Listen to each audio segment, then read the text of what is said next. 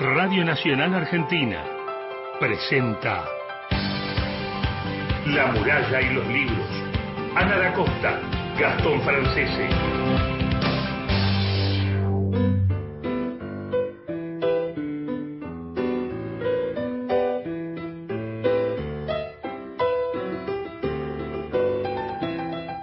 Hola, ¿qué? ¿Cómo están? Muy buenos días. Bienvenidos a La Muralla y los Libros, el programa de la Biblioteca Nacional. Ana Acosta, Gastón Francese, estamos aquí ya en el estudio para comenzar con el programa. ¿Cómo estás, Gastón? Feliz Día del Trabajador. Hola Ana, feliz día del trabajador para vos también, para todos nuestros oyentes. Siete horas, un minuto. ¿Qué temperatura tenemos? 16 grados 8 en la ciudad de Buenos Aires. Está fresquito, está lindo. Está lindo. Saludamos a Cristian Blanco en la coordinación de aire, nuestro productor. Feliz día, Cristian. Y acá todos los trabajadores, Mauro Torres en la Mauro. operación técnica, que dirige esa hermosa radio que es La La La, que lamentamos el difícil momento que está pasando Rodolfo García, gran músico. Mm. Estuvo en la Biblioteca Nacional cuando se hizo la muestra, ¿te acordás? Con Homenaje- Osvaldo lo entrevistaron ustedes, me sí, acuerdo. est- estuvo con la muestra homenaje a Spinetta, Mm, es estuvo con las ondas, estuvo tocando, dando charlas. Hicimos una larga entrevista que quedará como, como registro y memoria de su música, de su historia y de la cultura musical de nuestro país. Así es, así es y nada, un cariño a su familia. ¿Querés que diga los teléfonos? Vamos con las vías de comunicación.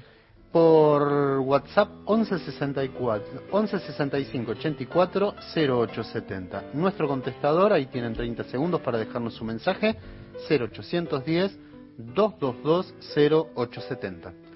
Hoy vamos a hablar con, con el director de Cultura de la Biblioteca. Nacional, pero no vamos a hablar de, de la biblioteca. Después vamos a contar algunas de las novedades que se vienen Algo le en la vamos a Dirección de Cultura. Algo le preguntamos, sí, pero yo quiero hablar de La risa de las mucamas, que es su último libro, editado por Caterva.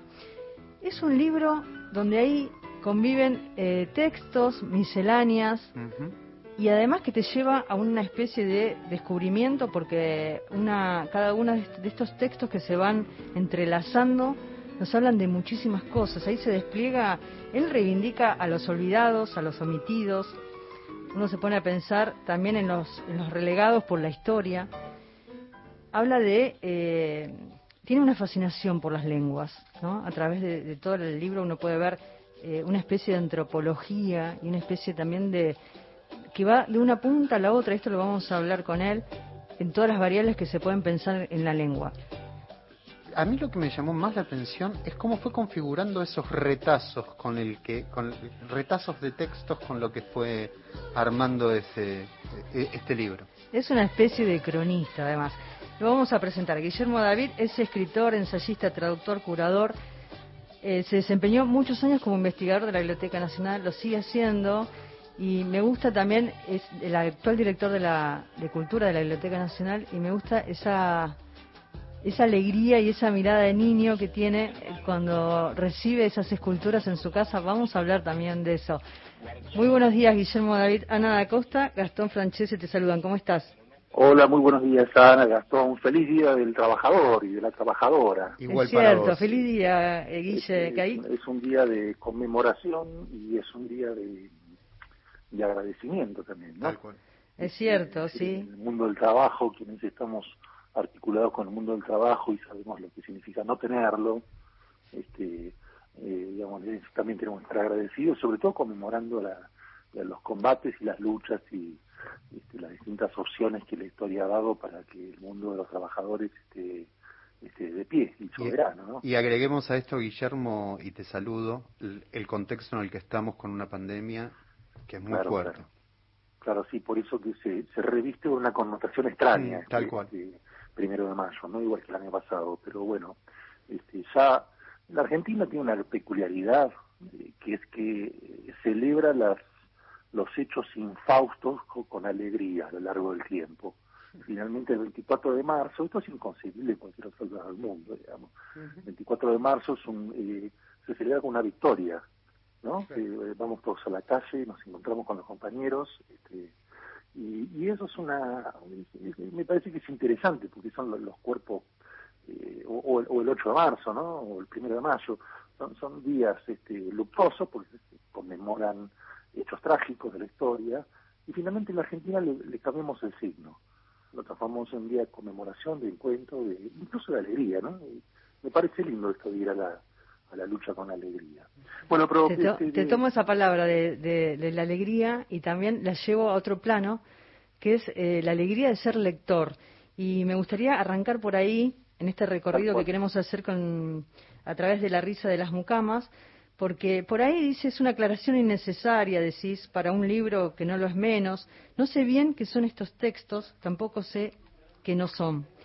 Pero sí, eh, podés decir que a lo largo de cuatro décadas de lector, ¿no? Y esta especie de lector caótico que vos mismo te, definís, fuiste anotando pequeñas eh, observaciones o historias que, como señala Juan Sasturain en el prólogo, ¿no? Estaban en el bolsillo. Me gusta esta imagen que describe Sasturain, eh, esa película Happy Love, de, donde eh, Arpo Marx saca ahí de, los bolsillos de todo, de todo, va sacando y va sacando y va sacando, ¿no? Y, hace referencia a Juan, dice, este es el resultado del, consciente boludeo, ¿no? Y sigo boludeando, pero en este boludeando que despierta sabiduría, ¿no? Pero yo quiero ir al, al, lugar, al punto del lector, porque decís, la, la escritura produce lectores, incluso allí donde aún no existen.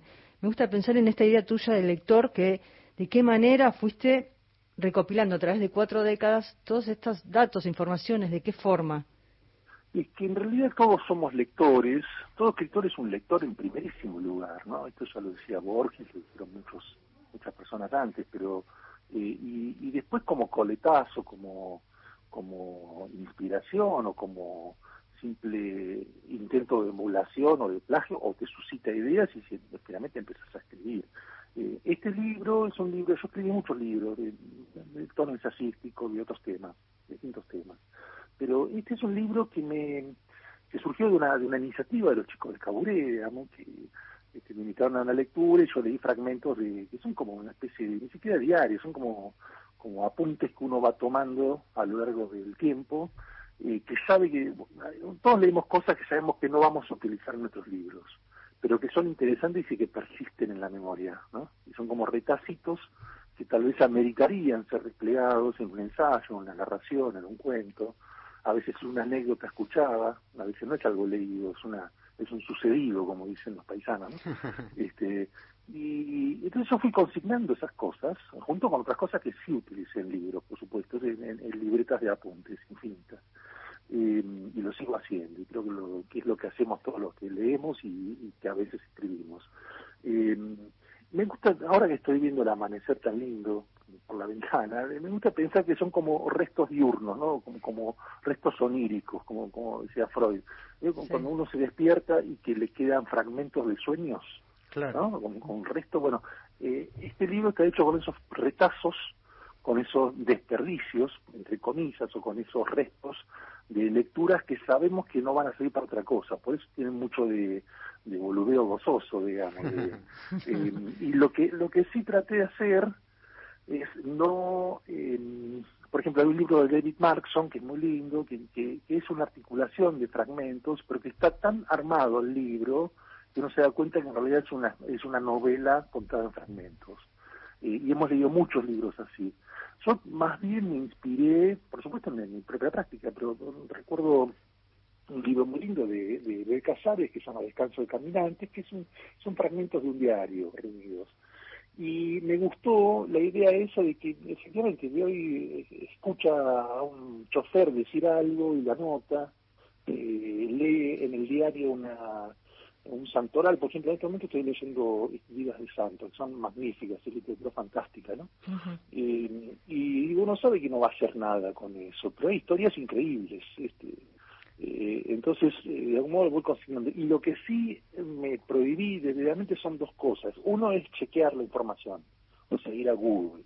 Me parece una, una especie de mala fe por parte del autor, en este caso sería yo, parece que no está bueno chequear, me parece que está bueno que usar lo que queda en la memoria y lo que, porque lo que interesa es lo que, lo, que hagamos con eso, digamos. Este, y lo otro que prescindí de la, digamos, de, la moraleja, que es otra tentación que todos tenemos cuando escuchamos un, o leemos algo que nos interesa y la idea de, desarrollarlo, que finalmente termina agotándose. Prefiero que el lector haga su caminito. Entonces, en el libro que, es parte de una saga, ya hay dos libros más, este, uno va a salir este año, se llama El Puchero Misterioso, y el otro, de un par de años, se llama La Verdad de la Milanesa, que es la continuación del, mismo boludeo, digamos, el mismo corte y pegue de retazos. Este, eh, la, idea es encontrarle eh, una andadura que sea interesante para el lector, por eso también saqué muchísimas cosas que no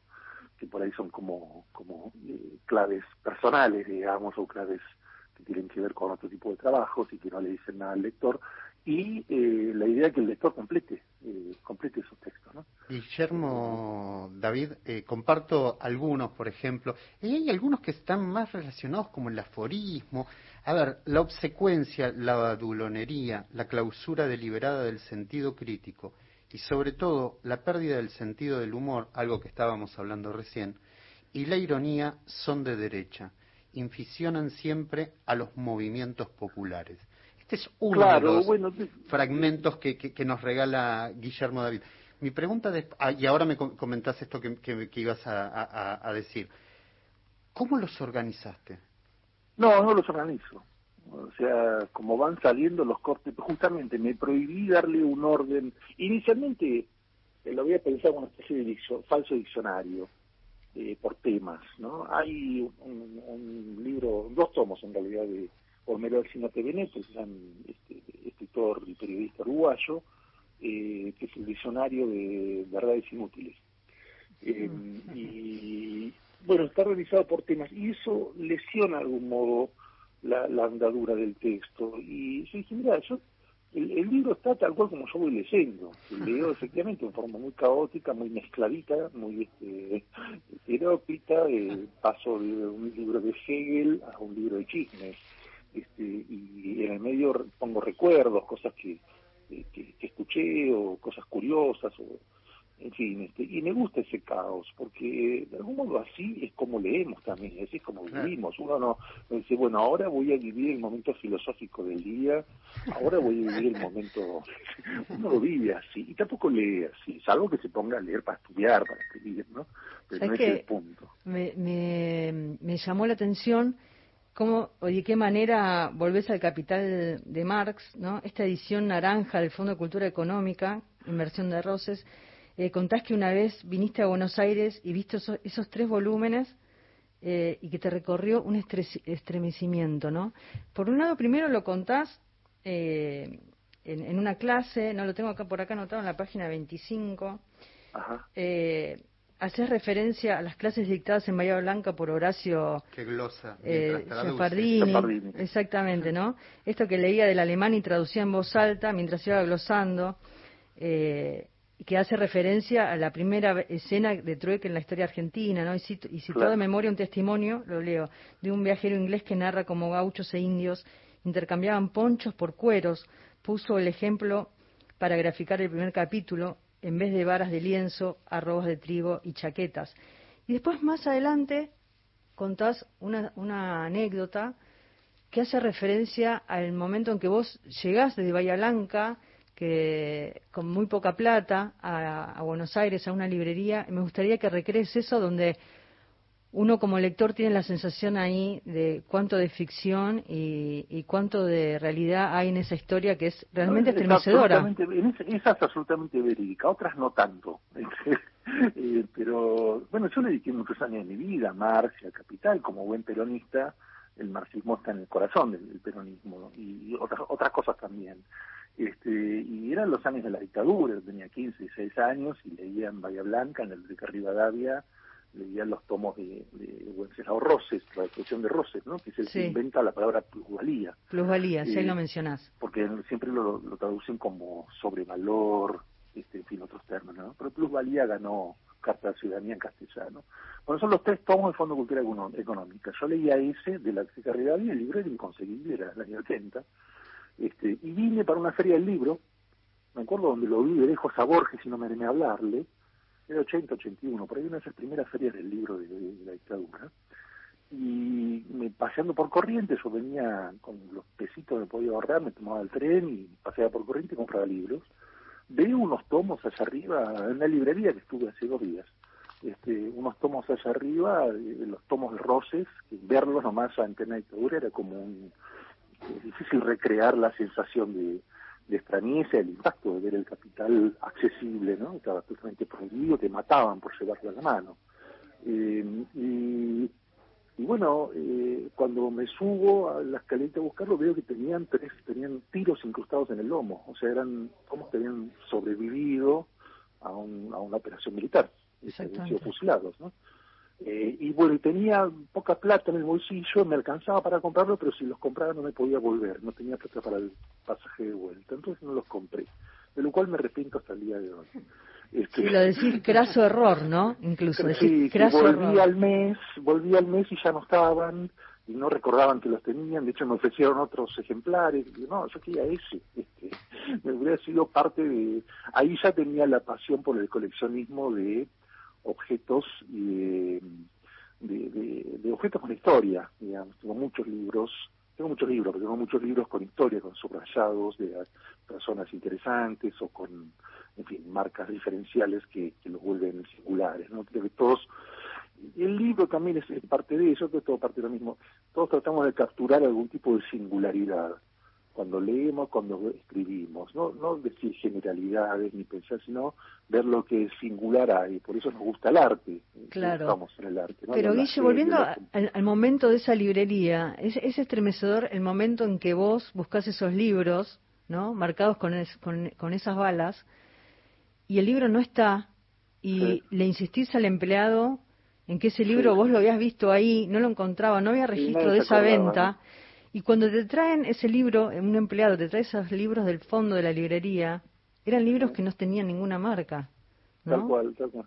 Eran otros, eran otros. Eran otros este, sí. y, bueno, se ve que alguien los compró o alguien los tiró, pero bueno, siempre, y siempre que, que veo eh, esos tomos este, amarillos que todos hemos ojeado, este, eh, siempre lo, lo, veo en cualquier librería de viejo que me gusta mucho, siempre miro a ver si, si no aparecen nuevamente, porque los libros, esto es otra cosa, los libros son eternos o, tienden a serlo, los libros caminan, ¿no? Este, pasan de mano en mano, sus propios, todos somos detentadores circunstanciales de los libros y de las cosas en general, ¿no? Este, entonces, que no guardo la esperanza de que en algún momento volver a encontrarlos, esos, esos ejemplares.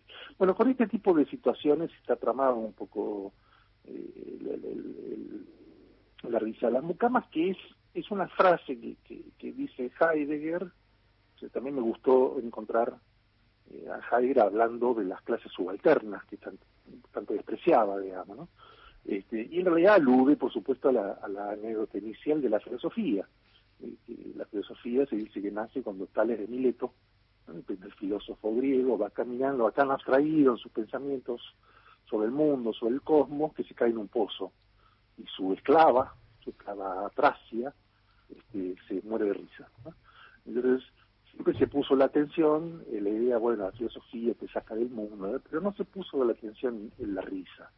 Este, la risa de las mucamas, las clases populares, que se ríen un poco también de a veces cuando, los intelectuales este, nos vamos de mambo, digamos, cuando no estamos atentos a lo que pasa en el mundo de la vida social. ¿no? Vos sabés, eh, Guillermo David, con él estamos hablando, que un poco lo que estás señalando me hace, me resuena esa risa bastiniana del carnaval, de las clases populares y esa esa inversión del mundo que, decía Bastín. Déjame esta idea. Un libro que se puede escribir pero no leer.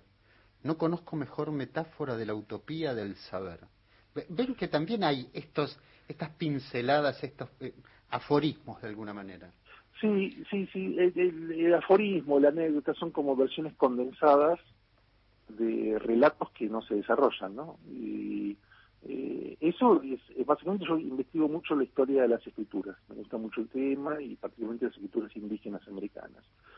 Entonces siempre pienso en la primera persona que eh, traza unos trazos en la arena, en, la madera, en una caverna. Digo, está inventando algo que nadie puede leer aún, está inventando un, modo de dejar, de construir signos, digamos, eh, que aún no tiene lectores. Y creo que esa es la metáfora de la cultura en general. La cultura es un montón de signos a descifrar, que van mutando, cambiando, nos interpelan, nos llaman o no, y no siempre, o muchas veces creemos tener el, el código para descifrarlo, y, hay un malentendido ahí, ¿no? Creemos entender algo que no entendemos del todo. Eh, y otras veces eh, nos inventamos sentidos para eso, pero en realidad me parece que, que toda la literatura es eso, si no, ¿para qué volvemos a leer a los clásicos?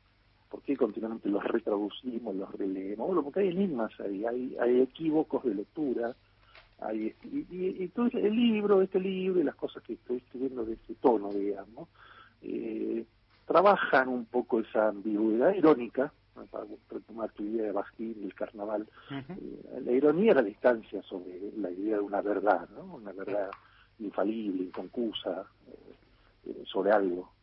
por eso prefiero reírse esa, de lo que nos parece que es una verdad este, y tratar de buscarle la vuelta, porque en general las, que tomamos como verdades no sirven para vivir en la vida cotidiana, pero suelen ser bastante discutibles, ¿no? Y todos hemos estamos continuamente en un proceso de revisión de nuestras propias verdades, tanto individuales como colectivas. ¿no? Eh, ayer leía unos, unas cosas que estuve viendo sobre la, la, polémica chino-soviética en 1960 y los chinos decían que la bomba atómica traería el socialismo. ¿no? Entonces, eh, la, bomba atómica traería el socialismo.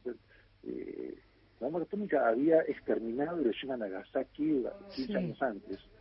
Este, no había habido socialismo. Entonces digo, eh, eso hay que mirarlo con la distancia irónica necesaria como para tratar de entender la época por un lado, y por otro lado decir, bueno, qué barbaridad, ¿no? País, un Estado, nación, este, armado hasta los dientes, este, igual que los, era en plena discusión con, la puja entre Estados Unidos y la Unión Soviética por el dominio atómico del mundo, ¿no? O sea, eh, en el mundo han sucedido, se han dicho esas cosas, entonces, el, modo sano de verlo es, el, mirarle, ojearlo por atrás, digamos, leerle, leerle la contratapa y decir, bueno, mira, la, la, este, felizmente la bomba atómica no se puso a prueba este, para, para traer el socialismo. Em, en fin, bueno, un poco, un poco ese, con, ese tipo de, situaciones, que son situaciones de lectura, eh, que no tienen pretensión de como sí lo tiene el aforismo en general, pretensión de eh, producir una verdad que, que, venga a traer iluminación a nadie. Entre nosotros, digamos, básicamente lo que traté de divertirme un rato mientras, mientras trabajaba. Y Eso que eso que decías, en el boludeo, pero me gusta porque la risa de las mucamas nos va llevando por diferentes disparadores, temas, esta serie de textos enlazados, estas misceláneas, estos aforismos estas historias que vas narrando hablan de eurocentrismo, habla de, palabras, ¿no? Como el caso de la palabra malón, que, ¿sabes que me, llevaste a buscarla ahí en, la RAE, que ahora está en la RAE, que vos señalás este, que, no estaba y apareció por ahí también, la encontré en María Molinera anoche.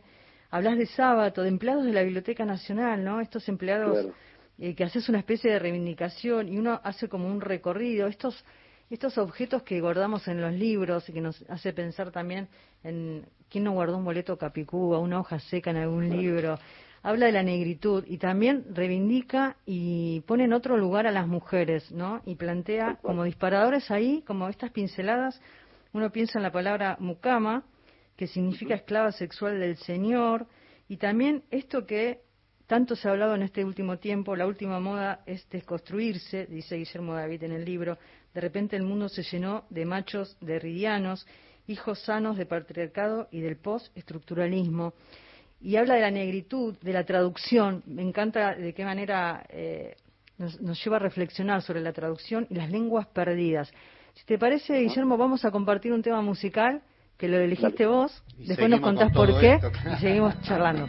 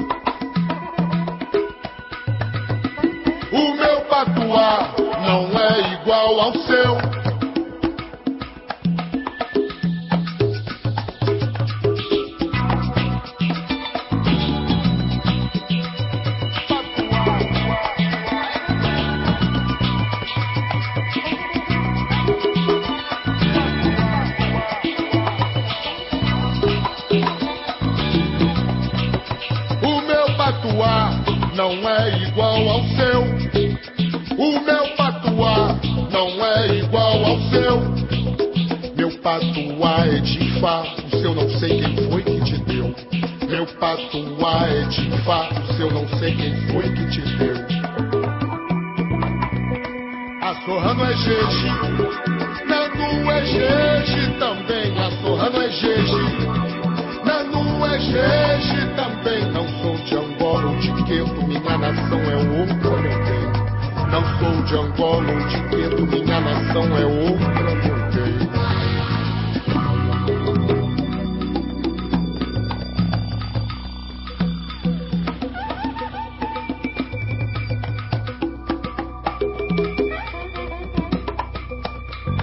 esta mañana en la muralla de los libros estamos conversando con Guillermo David, escritor, ensayista, traductor, curador. Su último libro es La risa de las mucamas. Sobre esta obra estábamos conversando en esta mañana. Y me gusta esta idea del lector donde uno va haciendo un registro, va anotando. Me gustaría saber si los oyentes realizan esa especie de ejercicio, ¿no? Cuando Ah, alguna frase, esa.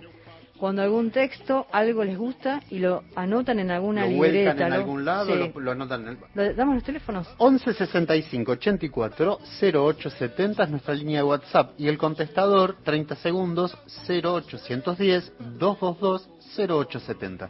Guillermo vivió en el Amazonas, me gustan esas historias que va narrando, ¿no? Donde aparece mucho el tema de las lenguas y me gustaría saber eh, por qué elegiste esta música, Guillermo.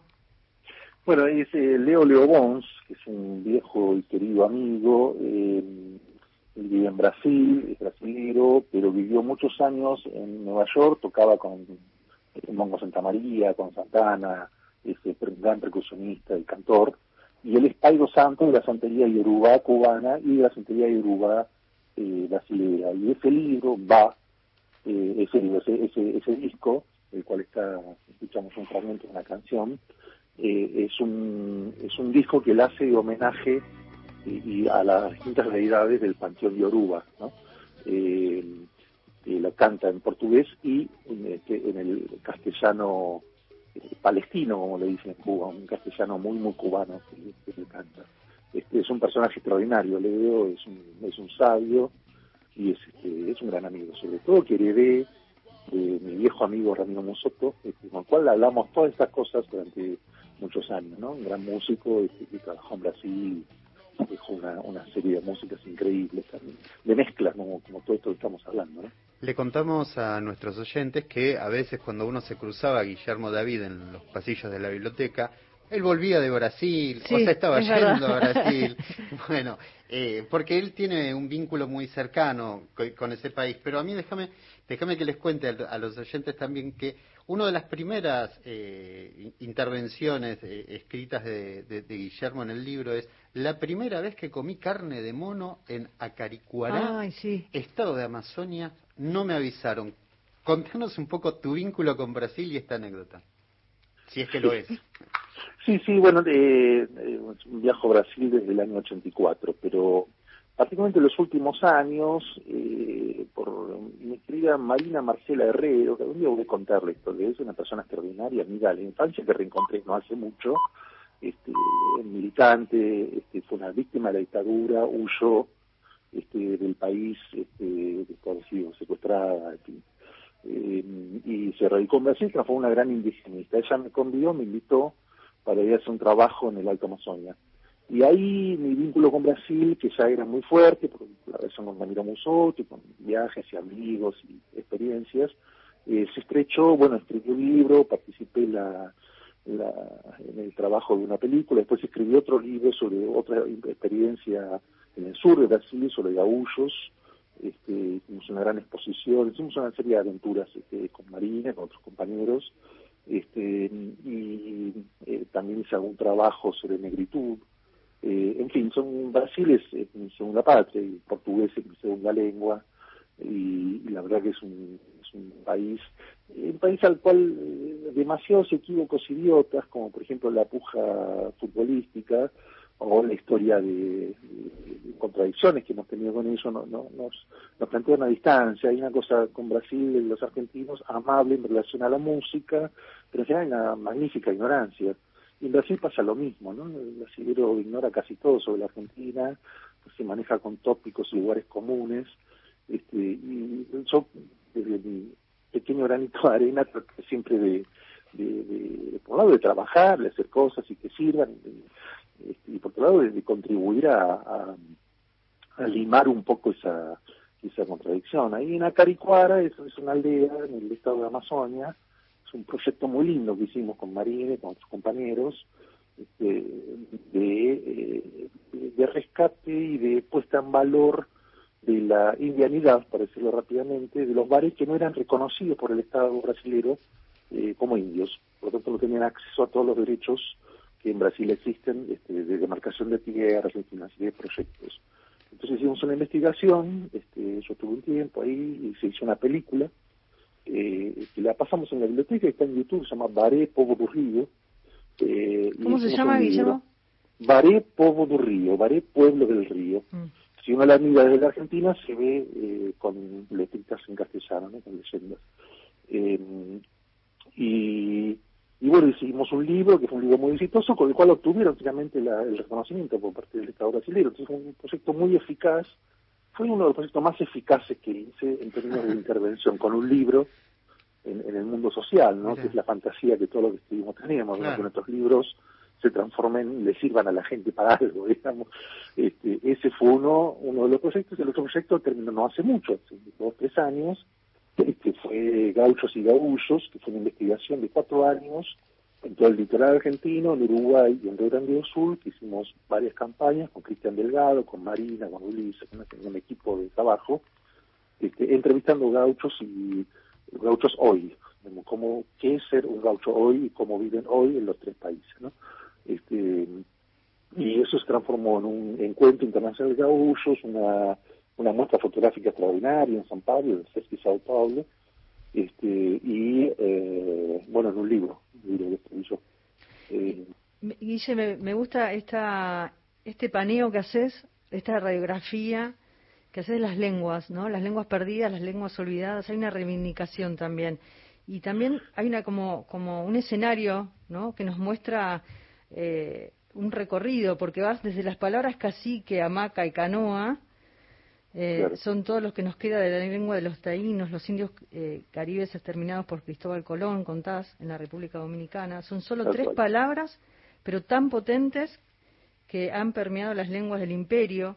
Contás que en otro tramo del libro, que al llegar a unos llanos en Venezuela, Alexander eh, von Humboldt comenzó a mapear las áreas lingüísticas ¿no? Y había una etnia de los que todos los indios de la región hablaban, pero el que el loro, el loro de Humboldt. Lo del loro, lo del loro es tremendo, ¿no? La, la historia del loro. El loro que aparece también ahí, el loro de Perón, aparece como... Claro, claro. bueno, a veces pasa eso. Sí, eso el loro que se va de un lado a otro de la historia. Le hablan, le hablan de una de una etnia exterminada y va a verlo y dice, no, mataron a todos, pero queda un loro que habla algunas palabras. Entonces Humboldt toma las palabras. Es extraordinario. Es extraordinaria, esa anécdota es, es brillante. Es increíble, esa es la, increíble. la, la propio Humboldt.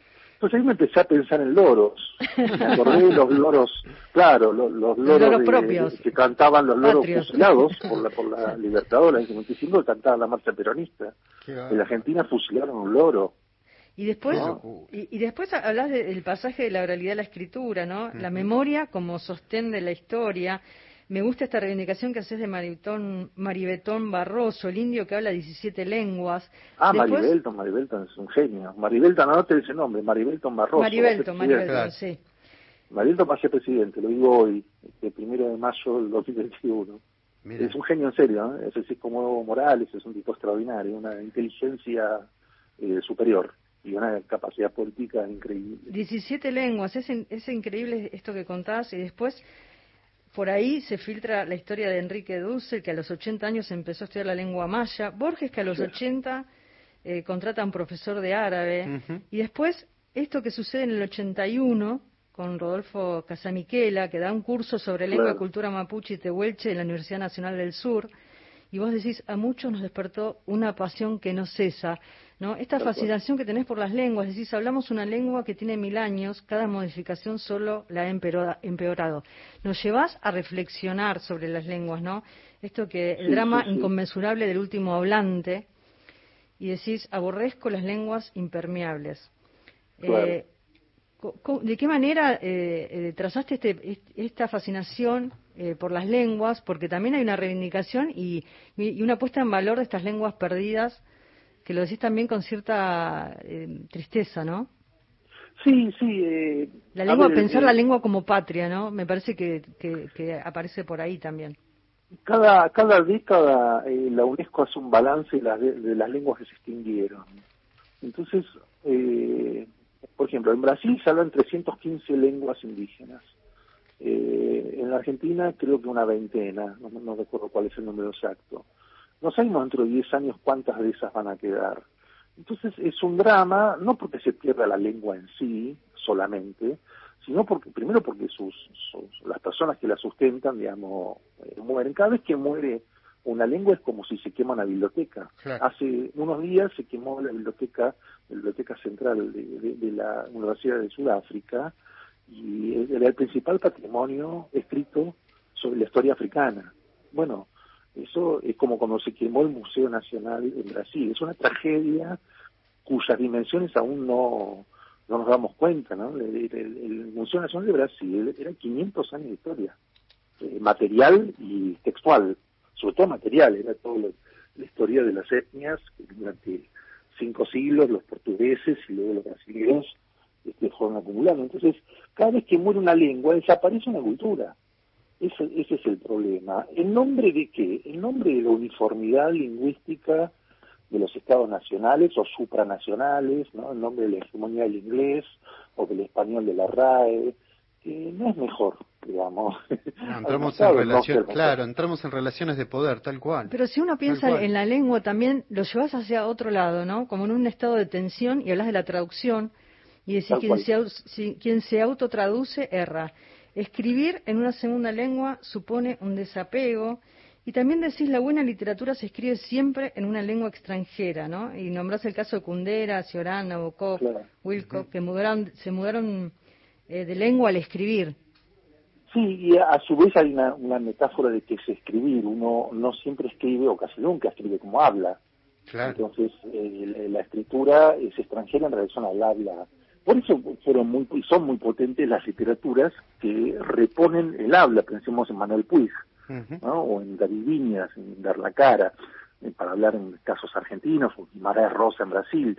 Es decir, son autores que reponen la oralidad más plena. La gauchesca. Este, eh, claro, y que, y que retrotrae a ese género específicamente argentino, que es la gauchesca, que tiene ya dos siglos y que cada tanto se lo dictamina como muerto y que sigue viticoleando, ¿no?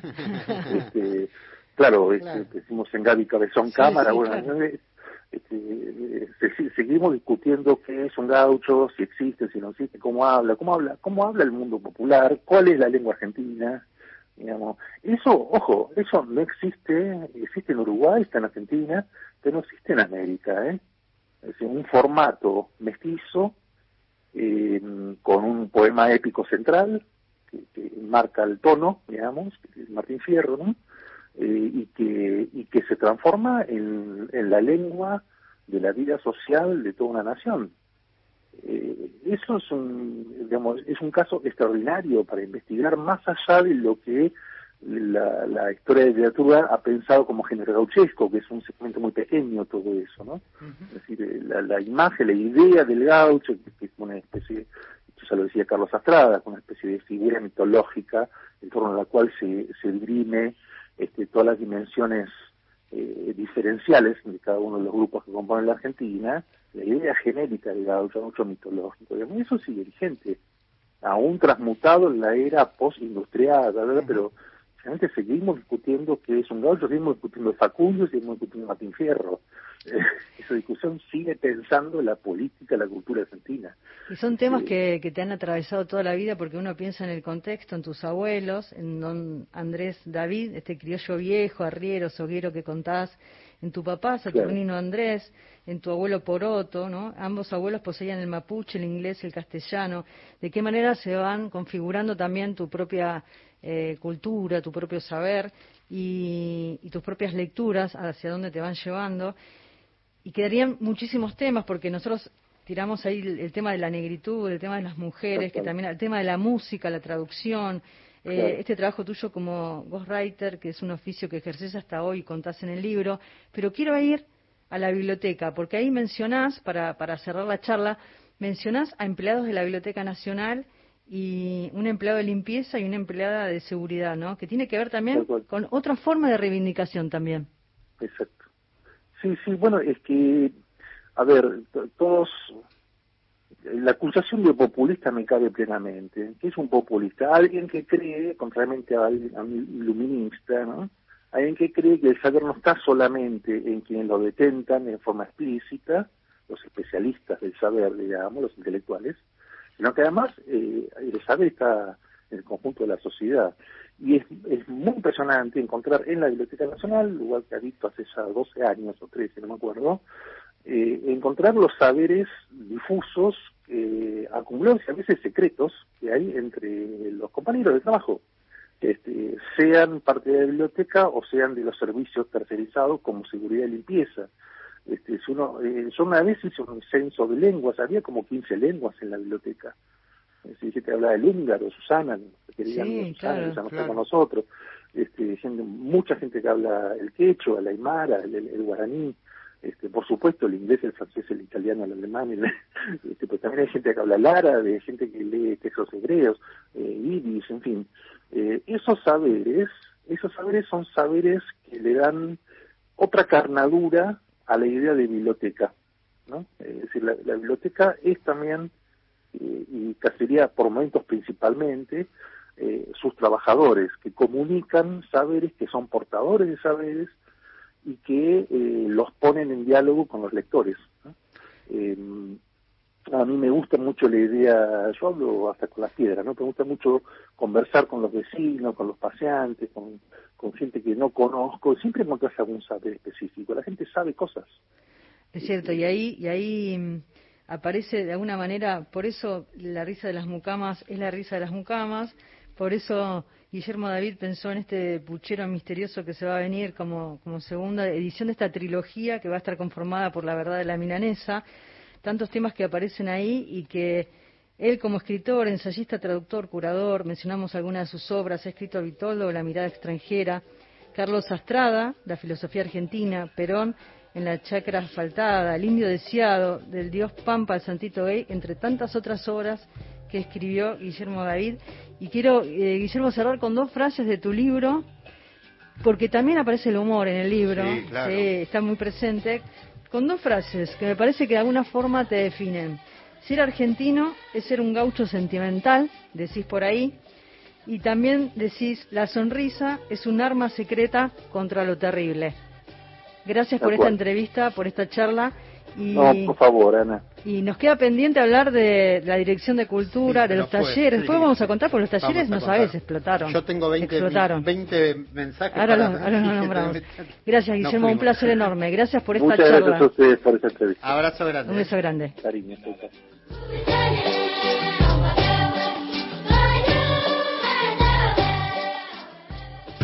La muralla y los libros, con Ana da Costa y Gastón Francese. Próximo programa. A las fuentes, Luciana Glesser, Sebastián Premisi. Cuidarte es cuidarnos. Por eso, en el Banco Nación te pedimos que uses los canales digitales BNA Más y Home Banking. Si sos cliente o comerciante, aprovecha la aplicación BNA Más y opera con todas las facilidades y ventajas que te ofrece. Si todavía no sos cliente ni comercio adherido, este es el momento de sumarte a través de www.bna.com.ar de forma rápida y sencilla. Porque en el Banco Nación, cada argentino y cada argentina cuentan. Argentina Unida. Hablemos de infodemia. El virus de la infodemia es muy contagioso. Los síntomas son evidentes. Pérdida de olfato frente al engaño, percepción confusa de la realidad y acelerada destrucción del tejido social. Ante el menor signo de noticia falsa, se recomienda tomar distancia para ganar perspectiva. Limpiar la información acudiendo a datos de probado rigor no exponerse a las redes sociales sin protección y ventilar bien las noticias para que el virus se disperse. No se automedique. Consulte a los medios públicos.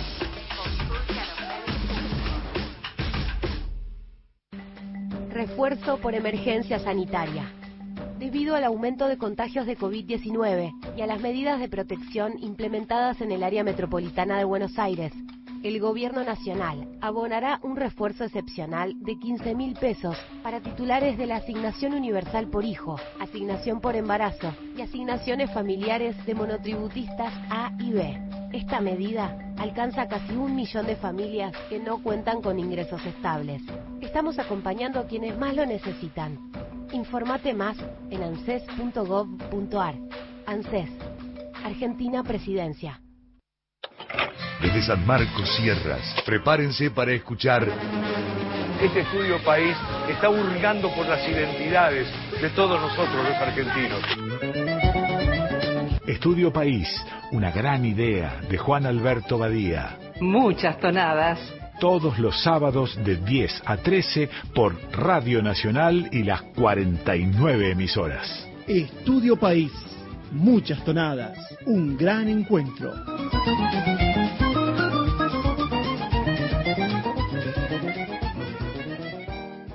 Continuamos en La muralla y los libros.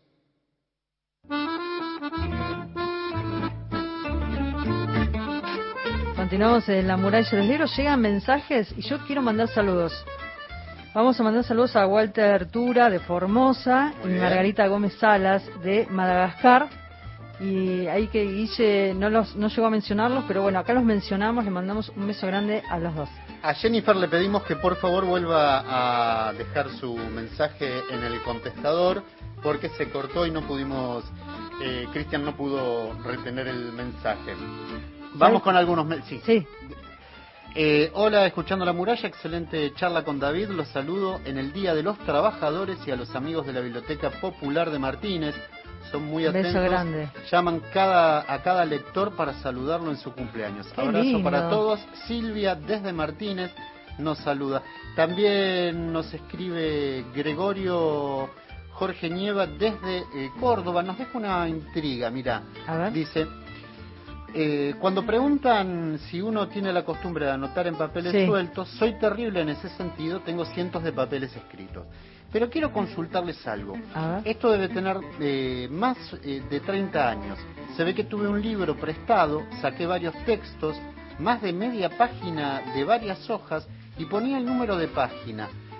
¿Habrá posibilidad de saber a qué libro perteneció? Se ve que devolví el libro y no recuerdo a qué libro. Debe tener los papeles. No anot- ah, no tiene libro. a ver, Gregorio, lo que podemos hacer, si querés, eh, te podemos eh, averiguar, a ver si de alguna manera, a través de Google, de algún buscador, tal vez a partir o en la de biblioteca, con algún bibliotecario. Claro, o con un ayudar bibliotecario, ahí de la está. biblioteca.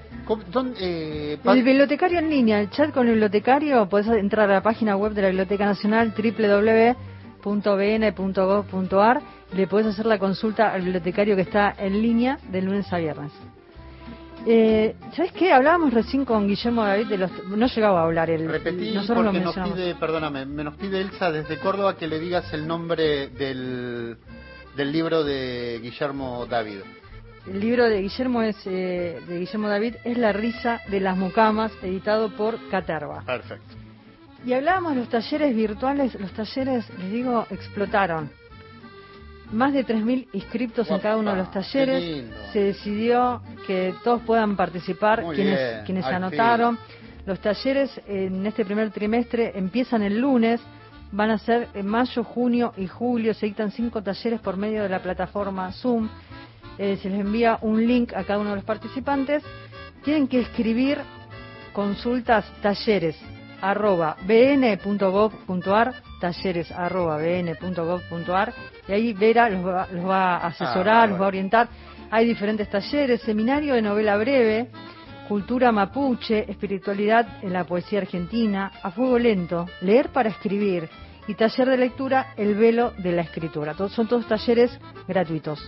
¿Te parece si nos vamos desde Azul a Nueva York a través de la poesía? Sí, claro, vamos, hacemos el viaje. Alfonsín Storni. Siempre estás como ausente de la tarde. Raúl González Muñoz. Llora, llora, Urutaú. Enrique Banks. Alejandra Yo Pizarro. no sé nada. Hilario Casume.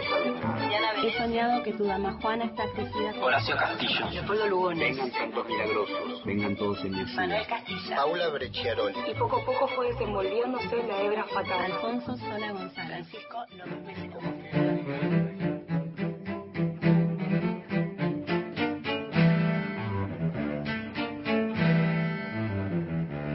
Hola, soy Valeria Mailer, soy una escritora argentina que vive en Nueva York y soy autora de los libros de poesía El Recreo por el fin de la noche en 2010, Tilos, que salió en la propia cartonera uruguaya en 2010, El Mes Raro por Dakota Editora en 2014 y el libro de los caballitos por Caleta Olivia en el 2021 que sale a la venta el 10 de mayo.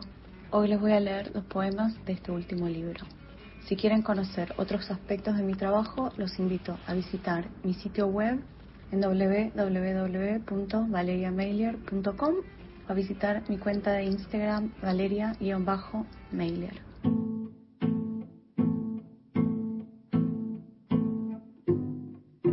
Los niños están pastando. En el corazón de las tinieblas, los niños amontonan un cúmulo de nombres, una libreta, sin teléfonos a donde llamar, en la adultez para preguntar cosas. Por el baldío de la educación sentimental caminan una y otra vez buscando un recuerdo como si fuera un poste, una tranquera, un alambrado cualquier, elemento con un nombre concreto. De este lado el campo es siempre azul por las flores, del lino y del otro el trigo, dorado hasta que lo saja la maleza. En los campos de los otros, la guadaña alcanza todas las hierbas, corta el problema de raíz, el pasto es más verde y ningún puñal interrumpe el futuro de la descendencia. Los caballos galopan y en el pasado hay parientes de los que no hablamos. Una tarde el hermano menor encuentra una placa de bronce con su apellido y un nombre que no le suena ninguna campana. Una fecha de nacimiento y otra de defunción clausuran una vida sin registro. Hay recuerdos que en el filo de las confesiones, no. Que bajo la luz del día, no. Hay pesadillas tenidas al borde de la noche. La daga de los parecidos, su relato, a veces sonámbulo, otras desvelado. Los años dorados caen por el círculo del oro, se separan de las fechas recientes. En ese éxodo los niños se obligan a crear que los cuchillos de los padres solo se empuñan para proteger a los hijos.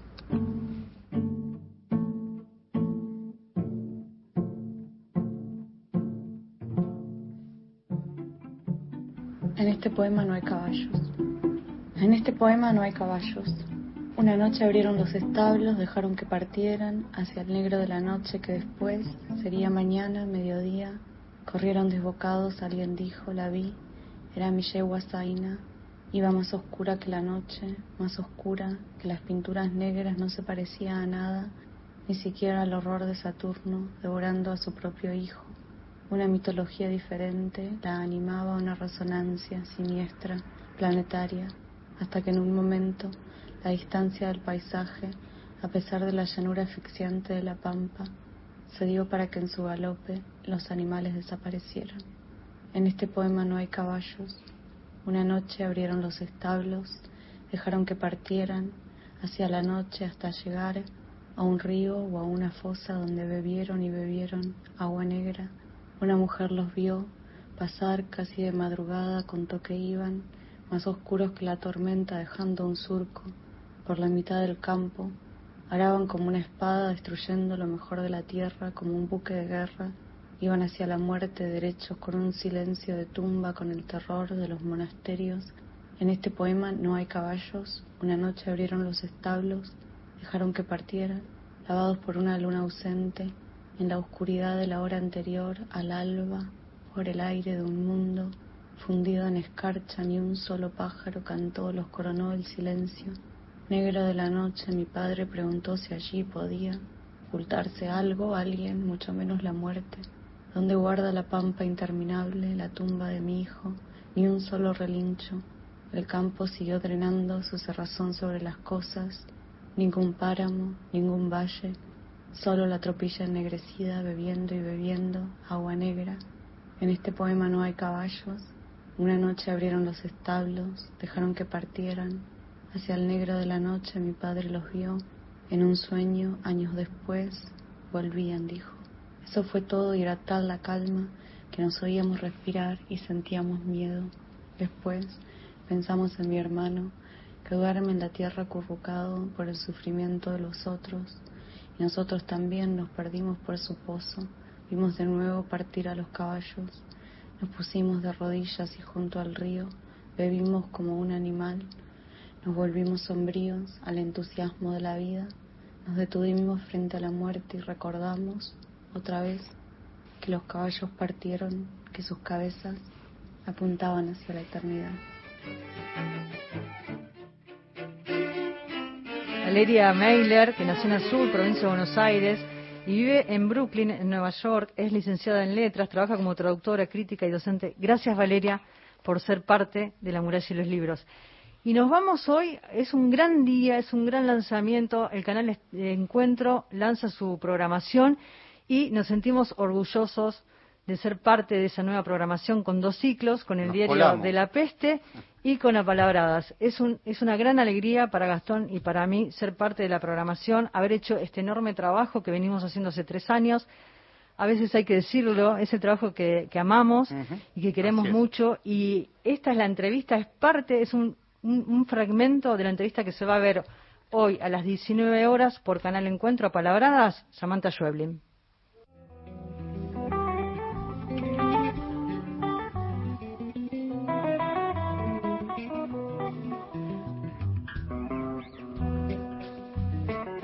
Una frase de Rebeca Solnit que me encanta, que ella dice que un libro es un corazón que late en el pecho de otro. Es un doble juego, o sea, por un lado, pensar que uno tiene un control tan preciso sobre la cabeza del lector puede ser una trampa, por, por eso, porque el lector cada vez es distinto o es el mismo lector pero en una situación distinta.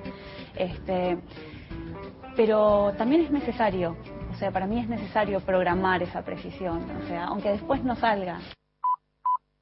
Ah, para mí lo que hay es un estado emocional final muy particular. Eso es lo único que yo no, estoy dispuesta a dejar. Claro. Eh, todo lo demás eh, entra, sale, eh, sea un cuento o una novela, es un recorrido emocional, este, una aventura a lo largo de una, de una trama, de una cantidad de cosas que ocurren, que se construye de a dos. O sea, claramente, ¿no? Cuando uno escribe escribe en el papel y escribe en la cabeza del lector. Y eso que se escribe en la cabeza del lector no es algo dejado al azar o que tiene que ver con cosas. Son palabras precisas.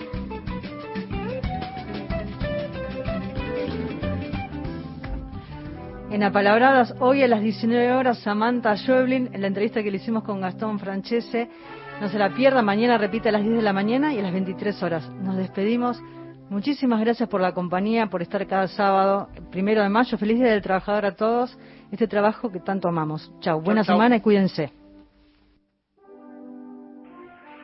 Hola, buen día. Les habla Jenny Pérez Zamora del programa radial Cuenta Cuentos desde Salta.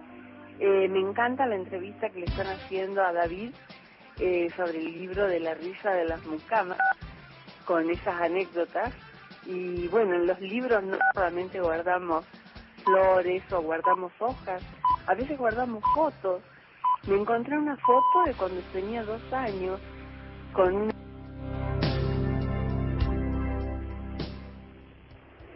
Buenos días, Ana y Gastón.